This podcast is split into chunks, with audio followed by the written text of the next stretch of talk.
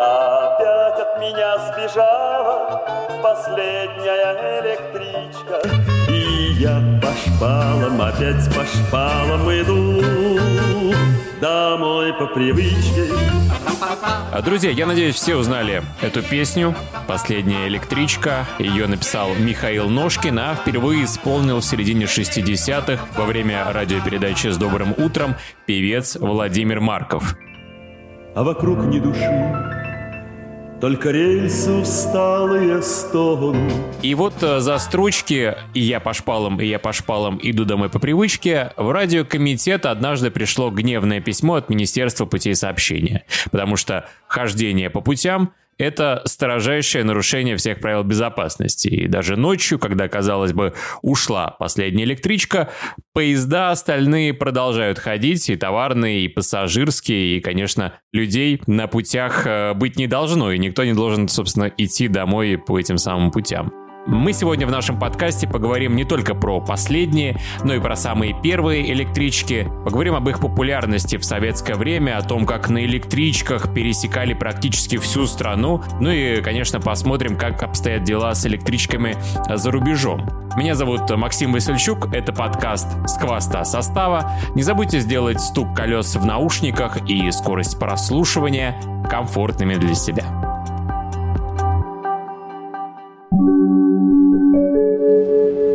Уважаемые пассажиры, нумерация вагонов начинается с хвоста состава.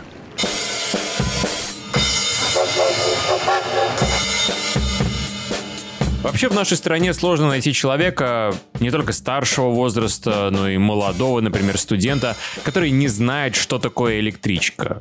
Все мы хоть раз э, ездили в электричках, в тамбурах, которые летом забиты велосипедами или осенью ведрами с урожаем. Все мы слышали, слушали музыкантов, которые проходили через весь вагон с гитарой или с гармонию, даже когда вагон полностью забит. И кто-то из нас наверняка что-нибудь покупал в электричках у этих бесконечных продавцов, а кто-то от них просто-напросто бегал или, например, бегал от контролеров. Я думаю, каждый из нас представляет, что такое электричка. В современном понимании это состав из нескольких вагонов с вагонами-локомотивами в начале и в хвосте, который перемещается на электротяге да, за счет тока от контактной сети, который он получает при помощи такого токоприемника с подъемным механизмом. Если вы помните, на крыше такой в виде домик он получается, когда разъезжается и устанавливает контакт э, с сетью. Так вот, э, этот токоприемник у железнодорожников называется пантографом. А есть, кстати, еще и полупантограф. Он э, устанавливается в основном на современных поездах. Его можно увидеть, в принципе, на ласточках. Он э, компактнее, потому что меньше раскачивает контактную сеть. Зато за счет того, что он полупантограф, там только одна такая створка. И, следовательно, он получает больше энергии.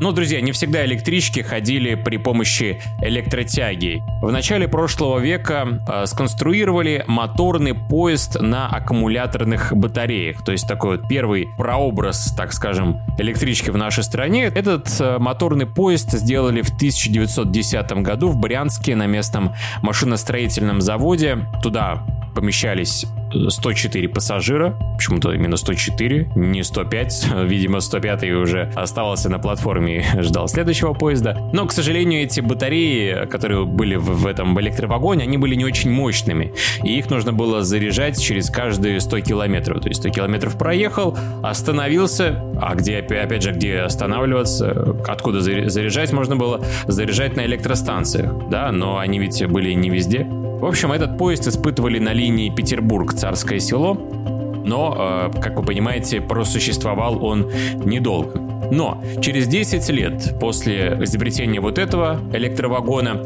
инженер Иван Махонин модифицировал. Он сделал три самоходных вагона, и каждому из этих трех вагонов он прикрепил по тележке, по тендеру с аккумуляторными батареями. И такого запаса уже хватало на 12 часов езды, средняя скорость 42 км в час, и эти батареи в основном заряжали на начальной или на конечной станции. Поезд курсировал между двумя столицами, но его отменили из-за большого расхода электроэнергии. И как раз вот этот вопрос, расход электроэнергии, как сделать так, чтобы он был грамотным и экономичным, этот вопрос был в основе появления электричек в нашей стране. И решил эту задачу человек, которому мы во многом и обязаны появлению электричек. Это ученый Алексей Лебедев, который предложил использовать ток для передвижения поездов на железных дорогах. Идею поддержали на самых высших кругах и взялись за разработку. Создали ведомство Электрожелдор, которое и занималось электрификацией путей страны. Процесс электрификации на территории бывшей Российской империи шел ударными темпами в четыре смены, но со своими трудностями, потому что нужно было устанавливать опорные столбы, прокладывать кабели, делать заземление. И в итоге что интересно, первыми в СССР электрички появились не где-то на Октябрьской железной дороге между столицами, а на территории Азербайджана. О том, как так получилось и почему именно в Баку задумались об электричках, мне рассказал мой коллега Нахид Бабаев, журналист, болельщик туринского Ювентуса, большой любитель истории и гражданин Азербайджана. Сохранилась железная дорога которая вот, в принципе, первая-первая в Азербайджане была. Ну, понятное дело, она появилась там в конце 19 века. Многое, что тогда делалось, делалось ради денег, а точнее ради нефти.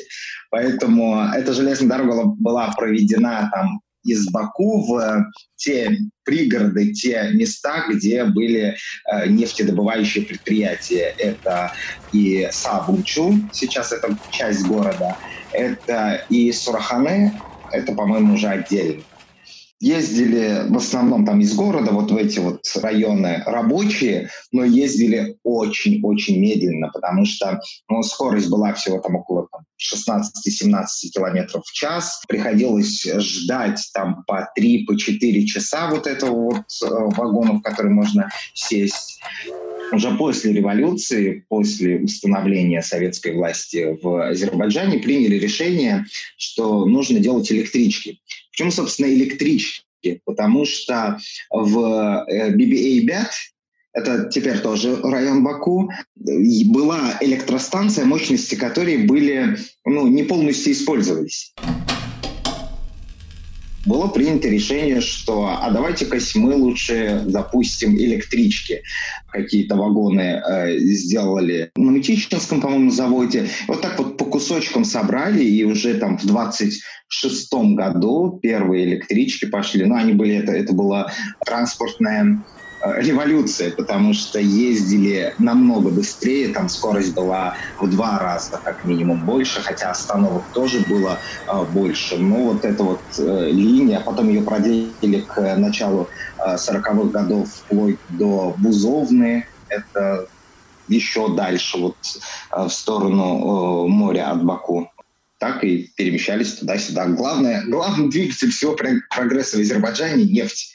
Ну а как ты думаешь, много ли сейчас людей в Азербайджане, не знаю, знают и гордятся тем, что, по сути, в их стране впервые в СССР пошли электропоезда? Для того, чтобы, наверное, помнить, нужно чем-то похожим продолжать пользоваться. Хоть, хоть как-то использовать что-то похожее. Ну, там, условно, садишься в электричку и думаешь, м-м, а первая же электричка в СССР тоже у нас была, вот мы крутые. А если ты садишься в машину, ты думаешь, блин, первая машина там во Франции придумали, мы не крутые. Ну, то есть электрички такие, такая забытая веха истории э, Азербайджан, получается. Ну, опять же, смотри, а, машинами пользоваться выгоднее, потому что у нас есть бензин. Потому что у вас есть нефть. Хотя, наверное, электричество будет дешевле, я, я, я не знаю. Сейчас в Азербайджане всего одна электричка. Она действует между Сумгаитом и Баку. Это два города, расстояние между ними примерно 30 километров. Это одна агломерация, то есть те, кто живут в Сумгаите, работают в Баку, либо там живут в Баку, работают в Сумгаите. Ну, по расстоянию это совсем ничего. И там между ними запустили, ну, наверное, года 3-4 назад двухэтажные электрички. Доезжает, наверное, минут за 20, выглядит очень классно. По-моему, у Японии закупили или у Южной Кореи, ну, словом, у кого-то из азиатов. выглядит прям очень-очень круто. А в остальном в Азербайджане практически не используют электрички. У нас обычно там условно из одного города в другой едут зачастую именно на автобусах.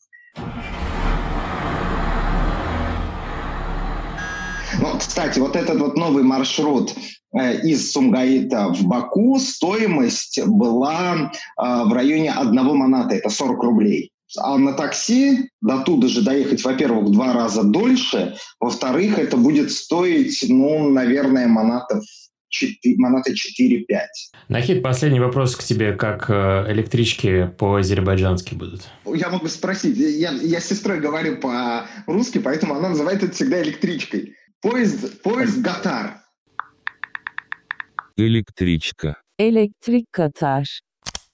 Кстати, Нахид и еще несколько петербургских журналистов сейчас занимаются проектом, связанным с языками и о том, как одно и то же слово может по-разному звучать на финском, шведском, сербском и так далее. Вот в этом проекте, который можно найти в Инстаграме и ТикТоке, он называется «Язычок». Можете подписаться и проверить уровень своего языкознания.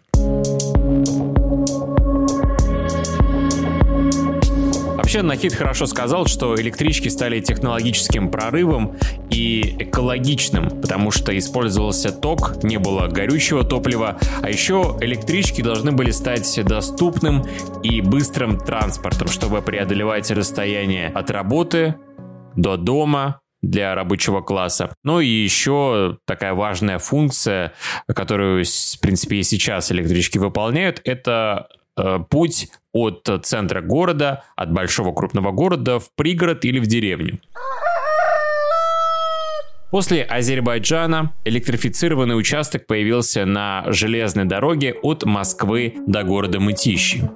Первый рейс состоялся 29 августа 1929 года. Именно эту дату можно считать появлением первых электричек именно в России.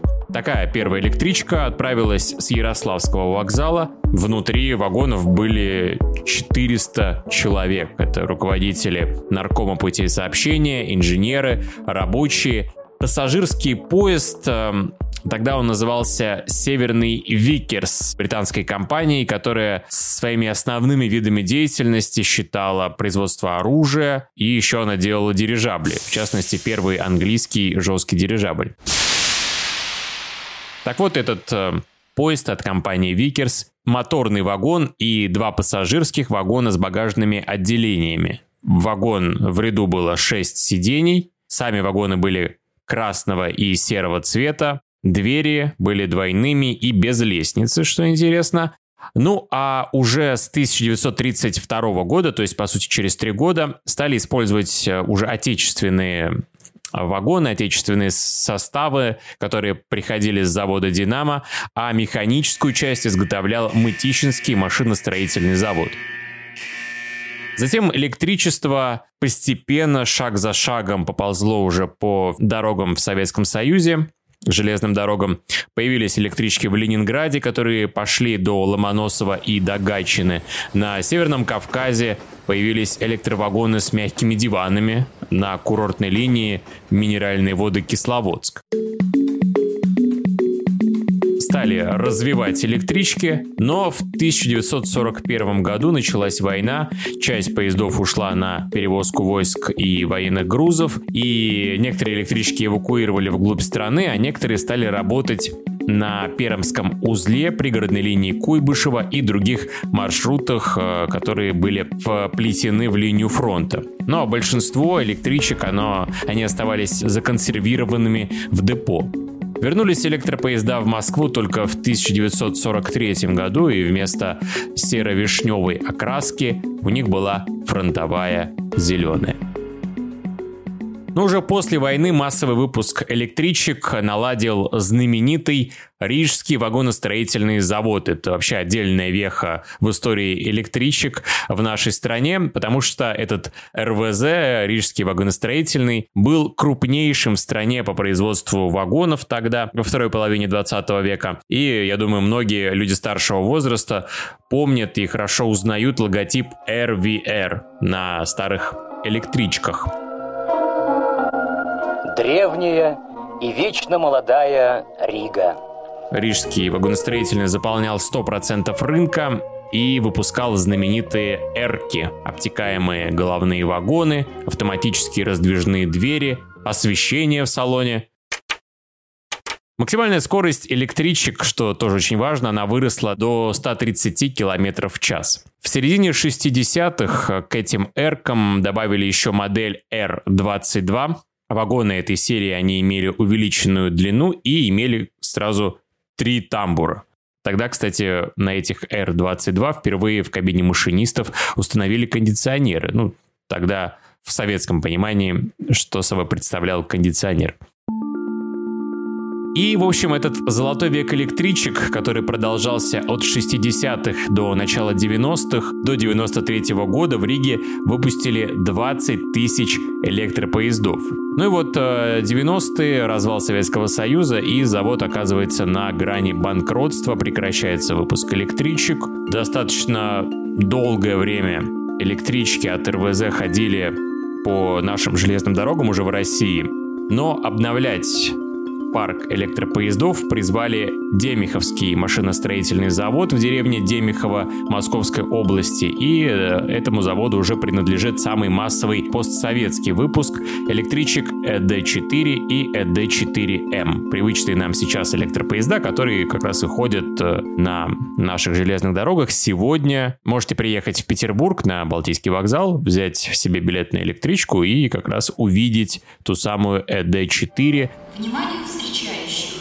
Пригородный электропоезд с сообщением «Малая Вишера, Санкт-Петербург» прибыл на второй путь. Кстати, их выпуск продолжался до 2016 года они уже значительно отличались от э, старых э, рижских электричек, да, у них такой был более не, не вытянутый нос, да, а плоский такой. До 2016 года их выпускали, но а затем в странах таможенного союза, который запускал в том числе данные поезда, были введены новые требования по безопасности и э, согласно им все пассажирские электропоезда должны были быть оборудованы краш-системой безопасности пассажиров. На Демиховском э, машиностроительном заводе стали выпускать новую серию EP2D, э, такие серые электрички, которые можно сейчас увидеть в том числе на центральных диаметрах, которые курсируют в пригороды в том числе. Осторожно, двери закрываются. Следующая остановка – Гражданская. The next station is Гражданская. Но вообще, если возвращаться даже, наверное, в советское время, то электрички были знамениты еще своей атмосферой. Местами где-то разгульной, где-то легкой. Еще с советских времен электричку прозвали «собакой». Почему собакой? Существует масса догадок, масса вариантов. Даже в 70-х существовала загадка. Длинная, зеленая, колбасой пахнет. Масса вариантов, э, например, то, что у людей в электричке как блох на собаке, или то, что электричка останавливается у каждого столба. Но, на мой взгляд, самое близкое к истине объяснение – это сравнение с перемещением на собачьих упряжках на севере, когда упряжки меняли по пути. Ну а все дело в том, что или раньше на электричках, внимание, можно было добраться не только там из э, Санкт, ну из Ленинграда, допустим, в Гатчину, а можно было доехать из Москвы в Ленинград и обратно. Вот это поворот! Естественно, это не в рамках одной какой-то длинной электрички вечной. Нет, нужно было, естественно, их менять. Но вот как раз из-за того, что ты на своем маршруте меняешь одну электричку за другой, стали называть электричку собакой. В общем, такое путешествие из одной столицы в другую делилось на пять отрезков. Пересадочными пунктами были Тверь, Балагоя, Акуловка и Малая Вишера. Все эти станции вы сейчас, например, проезжаете, когда едете на Сапсане. По времени это занимало 24 часа, но Понятно, что, конечно, дольше, чем на большом поезде, но это было в разы дешевле, а если еще умудряться бегать от контролеров, как некоторые делали, то и вовсе можно было проехать бесплатно. Такая возможность, такой лайфхак, так скажем, возникал из-за станции Акуловка, которая на Октябрьской железной дороге сразу граничит и с московской частью, и с петербургской. И Акуловка — это такая довольно любопытная станция. Там долгое время находился один из самых старых вокзалов, которые построили еще на Николаевской железной дороге в 40-х годах 19 века. То есть, по сути, вот сразу-сразу после того, как стали запускать железнодорожное сообщение в стране. Ну, а в 2003 году, когда делали пути для скоростного маршрута между Петербургом и Москвой, вокзал этот, один из самых старых в Акуловке, снесли, и на несколько лет функцию вокзала на себя принял пассажирский вагон. То есть э, вы приходите, приезжаете в Акуловку, да, а там у вас как бы в вагоне касса и э, зал ожидания. В 2015 году, к сожалению, убрали электричку между Акуловкой и Угловкой, и на время возможность проехать э, электричками от Москвы до Петербурга пропала. Но сейчас между Угловкой и Акуловкой проходит «Ласточка», и теоретически такое путешествие э, по-прежнему возможно, но оно стало сложнее, и на это стало уходить больше времени. В 90-х такой способ путешествий был особо популярен, и мы разыскали человека, который ездил таким способом. Его зовут Александр Фетисов, и что самое интересное, он работает сейчас в структуре РЖД, а 11 лет занимался Яндекс электричками и Яндекс расписанием. А еще издал справочник все электрички России. Вот такой удивительный и максимально связанный с электричками человек. Он э, знает очень много историй про электропоезда и в том числе про маршрут между Москвой и Петербургом. Я ездил в школьные и студенческие годы.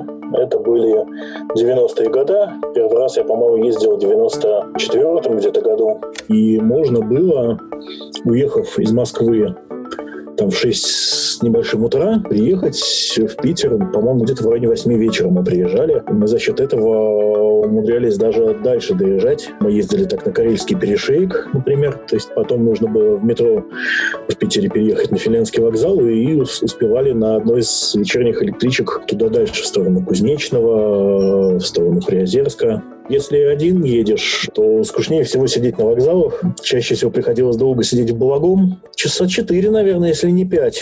Как раз в середине дня. Я читал как раз, что в Балагом именно вы даже успевали куда-то сходить искупаться летом? Сходить искупаться там несложно, там прямо за станцией озеро. Вот если на мост подняться, слева город, а справа озеро. Там, правда, камыши всякие, там не слишком удобно купаться. Но, в общем, что нам, молодым, что называется, через, через камыши продрался и купаешься. Можно было ехать разными вариантами. Там на участке Благое-Акуловка ходило 5 электричек в сутки. Можно было выезжать в разное время, но в четырех из пяти случаев нужно было ночевать где-то по дороге на вокзале. Или в Твери, или в Балагом, или в Акуловке, или в Малой Вишере. И был только один вариант, который позволял это, это сделать без ночевки. Из Москвы выезжали в 6, в 6 там, 15, ну, вот какая-то такая-то электричка примерно была. Ну и на, на другой стороне где-то в 20-21 час. А почему именно вот таким э, своеобразным способом ну, пользовались? Я так понимаю, в основном это были студенты. Это студенческие годы, 90-е годы. В общем-то, денег было немного, поэтому ездили так больше, больше из экономии. Там договаривались как с контролерами и так далее. А сейчас, э, если ехать вот просто по билетам, получается невыгодно на дальнем поезде проехать зачастую дешевле, причем существенно дешевле. Какое-то, может быть, осталось у вас, Александр, самое, не знаю, яркое воспоминание вот именно о тех э, путешествиях? Момент, когда я ехал как раз с Карельского перешейка, из Кузнечного один, вот. И вместо того, чтобы сидеть в Малой Више, решил, решил прокатиться на электричке в обратную сторону, чтобы потом пересесть на другую. Ну, просто чтобы, чтобы в вокзале не сидеть. Очень грустно было. Я банально проспал это чудо, уехал в сторону Волховстроя на одну остановку, и потом, пока я оттуда выбирался, моя электричка ушла, и пришлось ночевать еще раз в Твери. По собственному раздолбайству. Просто заснул в электричке и проехал в нужную остановку. Что касается поездок на электричках вообще, у меня, наверное, ярким было впечатление. Год, наверное, 94 был. Я ехал посмотреть городок Козельск в Калужской области. Нужно было доехать до Калуги на последней электричке, до Калуги-1. Там пять часов на вокзале сидеть до электрички Калугу-Сухиничи. А в Сухиничах уже пересадка на Козельск. Там ходил такой зеленый дизель-поезд АЧ-2, который в этом году только последние списали в Калуге ночью я разговаривался с ребятами, которые тоже ехали этим путем. Ехали они, как это ни странно, в Киев. Вот, и у них была тетрадочка, они туда вписывали как, э, как раз расписание, и тогда я с удивлением узнал, что доехать э, таким образом можно не только там до наших каких-то городов, но тогда существовали и трансграничные электрички, из Брянска они ходили до хутора Михайловского, а дальше была уже электричка на Киев. И вот они так ехали, э, выезжали из Москвы в 20 часов, и через сутки э, в 20 же часов были в Киеве. Это 872 километра. Потом уже я расписаниями занимался более профессионально. В 99-2000-х годах начал вести справочник «Все электрички России». Тогда уже было понятно, что и трансграничных электричек было много, и доехать можно было до Владивостока. У меня был, был пост, я взял в каком-то году 2002 что ли, расписание. Из Москвы до Владивостока можно было доехать за 23 дня в 75 или 76 пересадок в зависимости от дня недели. Там. Гранатой в кармане, с чекой в руке. Серьезно? То есть такое тоже можно было на электричках до Владивостока? Чисто технически это, это было возможно. И даже, вот, даже вот недавно ребята ездили, но сейчас э, расписание поменялось, появились разрывы, то есть именно чисто на электричках уже так не проедешь. В советские годы, пока действовало тарифное руководство номер 5, был, был такой документ интересный, у меня где-то тут лежит, я его опять-таки студенческие годы в транспортной книге в Москве купил. Был интересный порядок поскольку это было единственное министерство путей сообщения, человек мог взять билет, допустим, из э, Москвы в Екатеринбург, Свердловск, общий вагон пассажирского поезда, но этот билет не компостировать на конкретный поезд, а по этому билету ехать на пригородных. Он был действителен. Я на каком-то форуме встречал как раз воспоминания людей, которые таким образом возвращались из Омска. Через Тюмень, э, Свердловск, э, Пермь, Киров, э, Горький. И это было именно официально, это не, это, это не какие-то лайфхаки, это именно вполне возможно можно было так делать. Вы наверняка помните атмосферу, да, в электричках, какая она была тогда? Вот э, что-то осталось похожее, что есть сейчас, или все-таки там в 90-е, может быть даже в 80-е что-то иное составляло собой именно путешествие в электричке? В 90-е годы, когда была всеобщая э, разруха, конечно, поезда были в другом состоянии, чем сейчас. Э, я где-то ехал, помню, даже у отсутствующего окна. Мне это было только в охотку все-таки летом, но, но просто сидел у отсутствующего окна и, и, и пялился туда, высовывался иногда. Вам не дуло? То есть как бы... Дуть-то дуло, но, в общем, я был молодой, и все казалось по колену по-моему, даже не заболел после этого, но вот, вот это вот отсутствующее окно в электричке, в электричке была Москва-Александров, по-моему. Перекошенные, неработающие двери, еще чего-то. И помню засилье торговцев, особенно в московских электричках. Вот дальше в регионах их почти не было, но тогда там ходили люди с гроздями просто газет, всяких журналов. Вот там московские комсомолец, вот там газета про авто и так далее. Вафельный рожок 15 рублей, пломбир брикета 10 рублей. Липкая лента для ловли мух. Пальчика батарейки срок годности 2009 год. А что это за э, справочник, вот, который вы э, собрали все электрички России? Изначально его, его, его собирал не я, его собирал Антон Кротов, э, основатель Академии вольных путешествий. Идея была следующая. Э, сейчас мы можем там зайти на официальный сайт РЖД, посмотреть расписание электричек и поездов в любой точке нашей страны. А по состоянию там на 90-е, например, годы, находясь в Москве, узнать расписание электричек, там, допустим, из Новосибирска в Бердск, можно было только позвонив на вокзал Новосибирска, спросить, когда у вас эта электричка ходит. Я когда своей поездки готовил, я примерно так и делал. Э, звонил сначала в справочную города, выяснял телефон вокзала, звонил на вокзал и узнавал нужную информацию. Еще не, не с одного раза дозванивался. Sorry, your call cannot be completed as dialed. Please check the number and dial again. Родители меня там ругали, что приходили счета за междугородние звонки. Планировать поездку было не очень удобно. И вот ребята где-то в середине 90-х годов, если не ошибаюсь, они подумали, вот, вот мы ездим там, друзья наши ездят, давайте, давайте мы будем собирать эти расписания и сделаем такую книжку. Первое издание у них было, по-моему, около 200 станций, том числе все станции на, на участке Москва-Петербург. А, это продавалось в туристических магазинах. Они сами, кстати, даже по электричкам ходили, это продавали.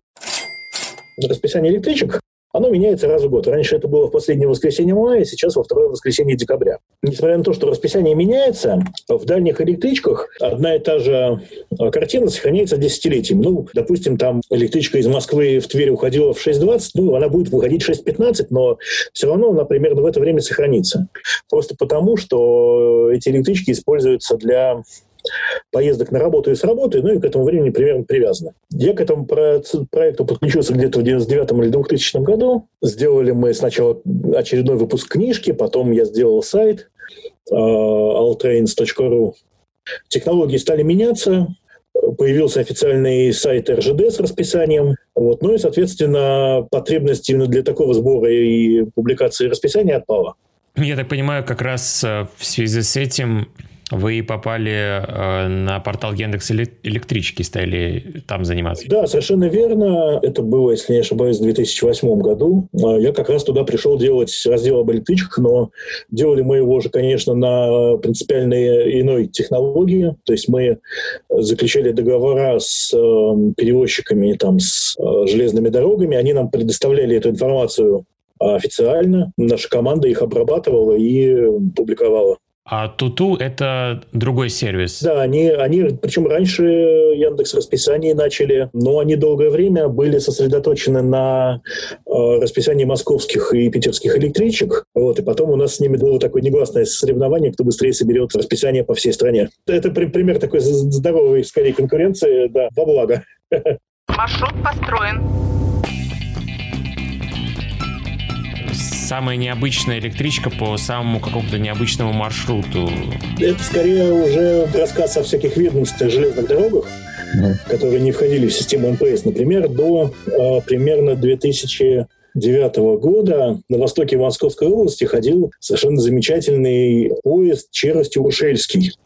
Он шел в глубину Мещеры, в Владимирскую область. Он состоял из тепловоза, платформы и одного или двух вагонов. Вот первый раз, когда я на нем ездил, там был вагон какой-то совершенно искореженный, в нем не было части стенок, вместо туалета была просто дыра на рельсе, там даже унитаза не было в туалете. Добавок можно было ехать на этой открытой платформе, просто мы туда покидали рюкзаки э, и всю дорогу ехали, ехали на рюкзаках на платформе, обозревая окрестности. Это даже лучше, чем ехать э, с разбитым окном. Поезд этот, этот, этот медленно продирался по этой заросшей лесом линии, там по тепловозу, по вагону хлестали ветки, на платформе мы от них уворачивались всячески. Вот. вот, вот такой замечательный поезд был. Но, к сожалению, его потом отменили. А из поездок по железным дорогам э, большим, как бы железным дорогам МПС и ныне РЖД, могу лишь вспомнить случай, когда где-то в начале 90-х годов, в 93-м, вот, я ехал в Сергеев Посад. На Ярославский вокзал я обнаруживаю э, на том пути, на котором написано Александров, поезд дальнего следования. Что такое? Вот выяснилось, то ли у них э, электричка сломалась, то ли еще что, но они на маршрут Москва-Александров поставили состав от поезда Москва-Воркута из купейных и плацкартных вагонов. Я э, сел в купейный вагон, там этот вагон забился так, что у нас в купе несколько человек стояло просто в коридоре, там все как сельди в бочке. Все-таки э, у дальнего поезда вместимость-то поменьше, чем у электрички, где 100 человек могут в каждом вагоне сидеть. В вот виде мы ехали в Сергеев Посад.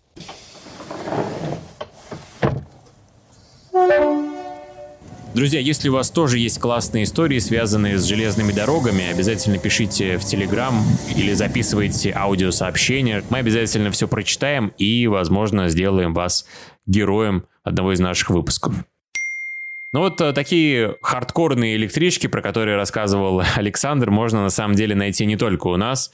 И в первую очередь на ум приходит Индия. Там, пожалуй, ездят самые загруженные электрички в мире, потому что ежегодно, а, еж, не ежегодно, ежедневно ими пользуются, внимание, 23 миллиона пассажиров. Каждый день в Индии ездят на электричках. Это примерно 9 миллиардов пассажиров в год.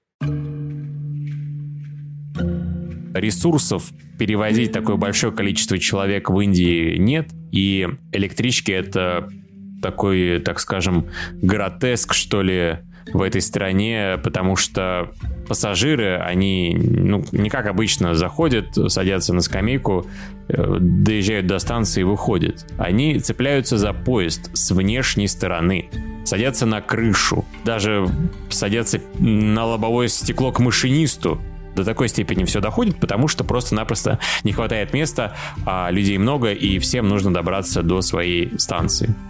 Самый длинный перегон без остановок э, тоже есть э, в Индии между станциями на западе страны. Шесть с половиной часов между Вадодарой и Котой – а между столицей Нью-Дели и Раджастханом, самым большим штатом в Индии и, пожалуй, самым живописным, курсирует э, один из самых старых из ныне задействованных на а, маршрутах поездов, который был построен в 1855 году такой вот пример того, что парк техники железнодорожный в Индии давно не обновлялся. Некоторые поезда там ходят со скоростью 9 км в час, друзья, чтобы просто человек, он успел э, запрыгнуть на вагон зацепиться за него. Да, у нас э, в нашей стране таких людей называют зацеперами, но в принципе в Индии каждый третий пассажир это зацепер, потому что ему нужно зацепиться. С этой скоростью 9 км в час поезд доедет до станции, и там можно будет спокойно с него спрыгнуть, не травмируя себя и никого другого. Двери в электричках в Индии, как правило, закрываются вручную, а, как правило, их и вовсе не закрывают.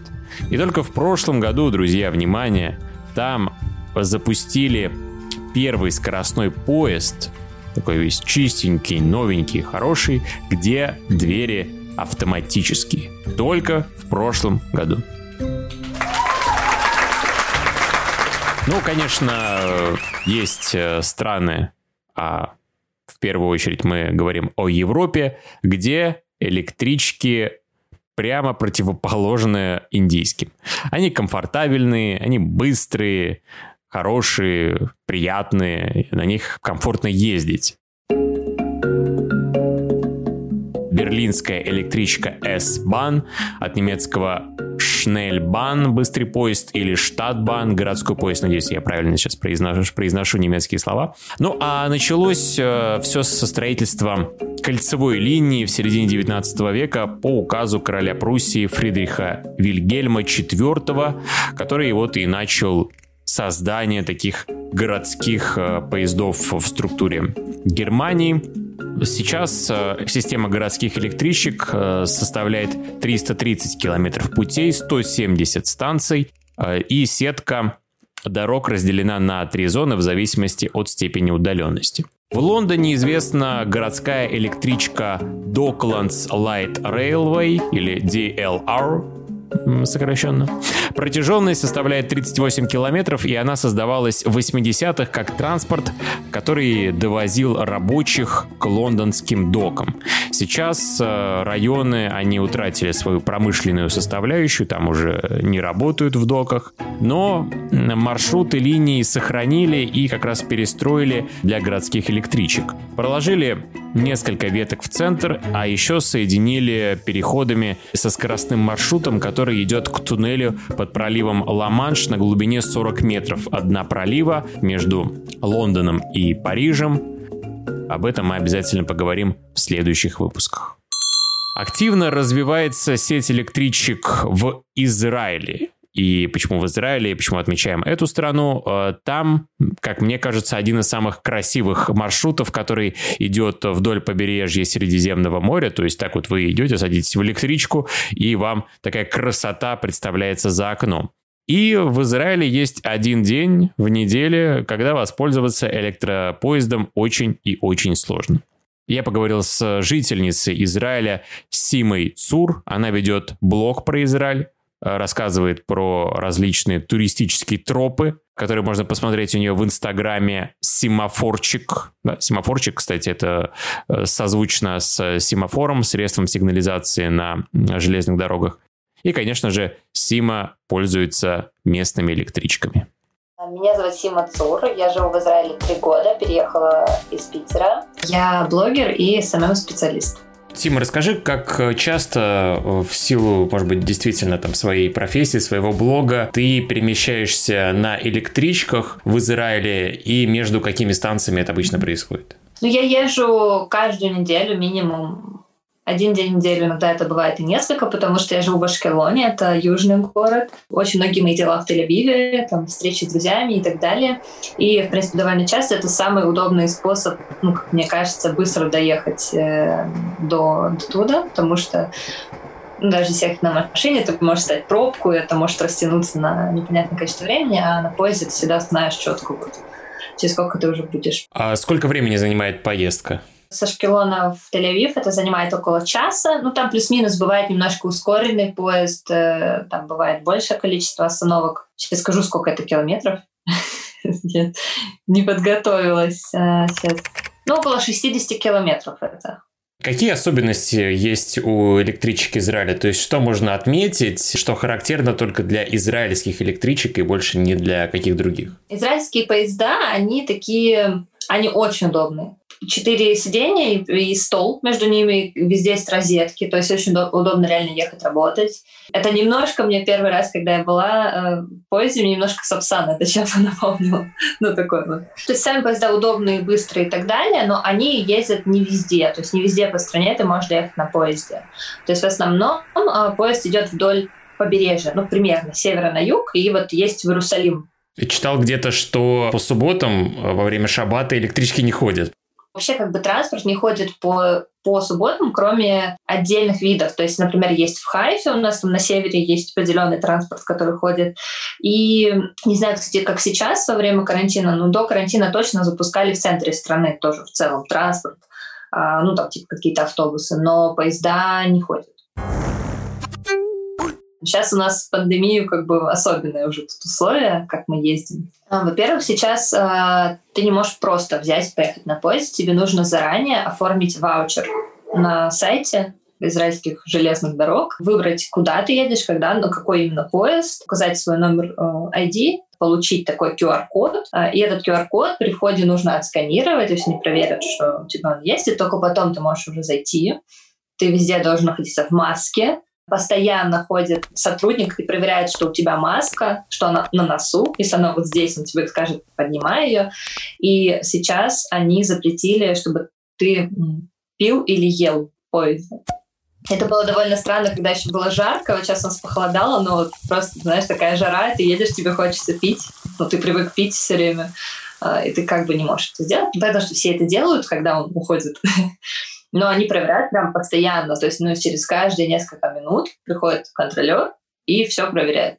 Какой маршрут э, можешь посоветовать на электричке? Я так понимаю, что ты говоришь, по побережью они в основном ходят, да? Ну, не, не прям по побережью, но в целом, да, если мы берем, то есть это от самых северных городов, которые ближе к морю, да, там есть несколько линий, то есть это может быть чуть дальше, чуть ближе, но примерно, да, это идет как бы с севера на юг и вот ответвление в Иерусалим. То есть можно, грубо говоря, сесть в электричку и насладиться тем, что происходит за окном?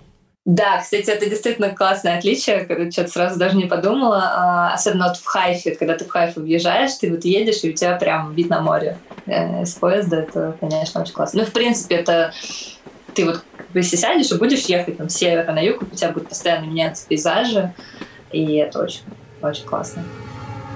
Дорого вообще? Сколько стоит э, проезд на электричке у вас? Тебе всегда выгоднее в Израиле покупать сразу туда и обратно, это получается дешевле. То есть ты можешь взять такой билет, э, и он, кстати, будет включать не только поезд, а вообще все виды транспорта. Что в одну сторону э, у нас стоит билет э, 2, из Ашкелона в Тель-Авив, ну или наоборот, 22 шекеля, а если брать э, вот такой, ну, на целый день, как я обычно беру, это 37-50 шекелей. Сейчас я скажу, сколько это будет в рублях. 860 рублей. Ого, недешево. Ну, у нас как бы здесь и зарплаты другие, да, ну, вообще, в принципе, все. Но если учесть, что это включает все виды транспорта неограниченно на целый день, то обычно это получается достаточно выгодно. В Петербурге, кстати, проезд на электричках стоит 41 э, рубль за первые 20 километров и по 2 рубля на каждый последующий можете это иметь в виду, когда будете кататься э, на петербургских электричках. В «Ласточке», кстати, 48 рублей за первые 20 километров, на 7 рублей дороже.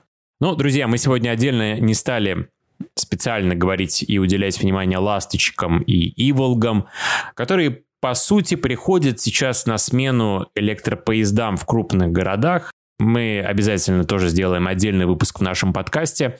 И сегодня мы не так э, много поговорили про то, что электрички, они становятся менее востребованными в малых населенных пунктах, где идет отток населения, но с другой стороны, они по-прежнему востребованы у молодежи, у студентов, которые едут на учебу, у дачников, которые возвращаются со своих огородов, и есть такое понятие ОП остановочный пункт. Это не станция, это еще чуть меньше. Или, или километр, там, 586 километр, допустим, где просто у тебя такая одна единственная платформа. Но бывает такое, что на этой платформе э, всю ее заполняют люди, дачники, потому что у них рядом с этой платформой находятся участки. Да?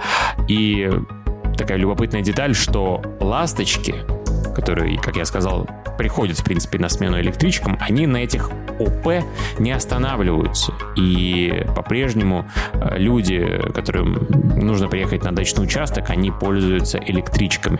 Поэтому такой вот э, сложный на самом деле вопрос сейчас с электричками. Одно дело их сокращали, потом снова возвращали.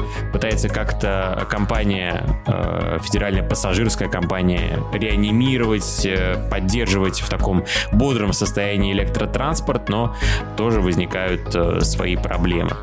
Но, тем не менее, можно отметить и позитивные моменты, то, что и новые поезда появляются, и комфортные, и уже нет лавочек жестких, на которых невозможно ехать, и в вагонах, где душно, где плохой запах. То есть все это постепенно, не сразу, но развивается.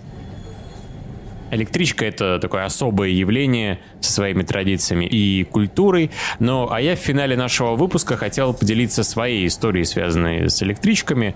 Я часто ездил электричками, когда жил в Воронеже, особенно летом, потому что добирался на электричках до бабушки с дедушкой, до деревни. И вот один раз, это было зимой, я, собственно, также поехал на электричке от станции Придача в Воронеже до станции Давыдовка и уснул таким довольно крепким сном, потому что, ну, на улице холодно, ты, ты заходишь в электричку, там тепло и даже жарко, а ты еще и в куртке, естественно, ты засыпаешь. Я уснул и проснулся где-то сначала минут за 15 до своей станции, подумал, что, о, я еще могу поспать 15 минут, и снова уснул. И затем я проснулся от э, голоса диктора в электричке. Осторожно, двери закрываются. Следующая станция, я уж, извините, не помню какая, но это была станция уже после моей. То есть мы находились уже в этот момент в Давыдовке. А уже объявляли осторожно, двери закрываются. И я мгновенно просыпаюсь, и каким-то чудом мне хватает этих пяти секунд, чтобы вскочить э, со скамейки, переместиться в тамбур и выскочить из электрички. И более того, этого времени хватает э, женщине, которая сидела рядом со мной, чтобы тоже подорваться, выскочить в тамбур и с криком «Молодой человек, вы забыли шапку!» выкинуть эту шапку в тот момент, когда двери уже закрывались. Самое интересное, что за всем этим наблюдали мои бабушка и дедушка, которые пришли меня а, встретить. Вот а, после того случая я стараюсь в электричках меньше спать, а чуть побольше читать. Друзья, Спасибо большое, что прослушали этот первый выпуск подкаста «С хвоста состава». Обязательно оставляйте комментарии там, где это возможно. Это можно сделать точно в Apple подкастах, написать отзыв и поставить оценку. В Кастбоксе тоже можно. На Яндекс Музыке можно поставить сердечко и подписаться на наш подкаст. Таким образом, оставляя комментарии, оставляя сердечки, оценки, любые комментарии, пишите, что понравилось, что не понравилось. Эти все комментарии помогут нам подняться чуть выше в рейтинге, и о нас могут узнать чуть больше слушателей. Обязательно подписывайтесь на наш телеграм с хвоста состава. Там много дополнительной информации, визуального контента, и в том числе там мы сообщаем о выходе новых эпизодов. Обложку для нашего подкаста сделала Снежана Мужикенова, спасибо ей огромное. Ну а в работе над этим выпуском мне помогала продюсер и редактор Галина Ларичева. Меня зовут Максим Васильчук. Всем счастливо и не опаздывайте на поезда.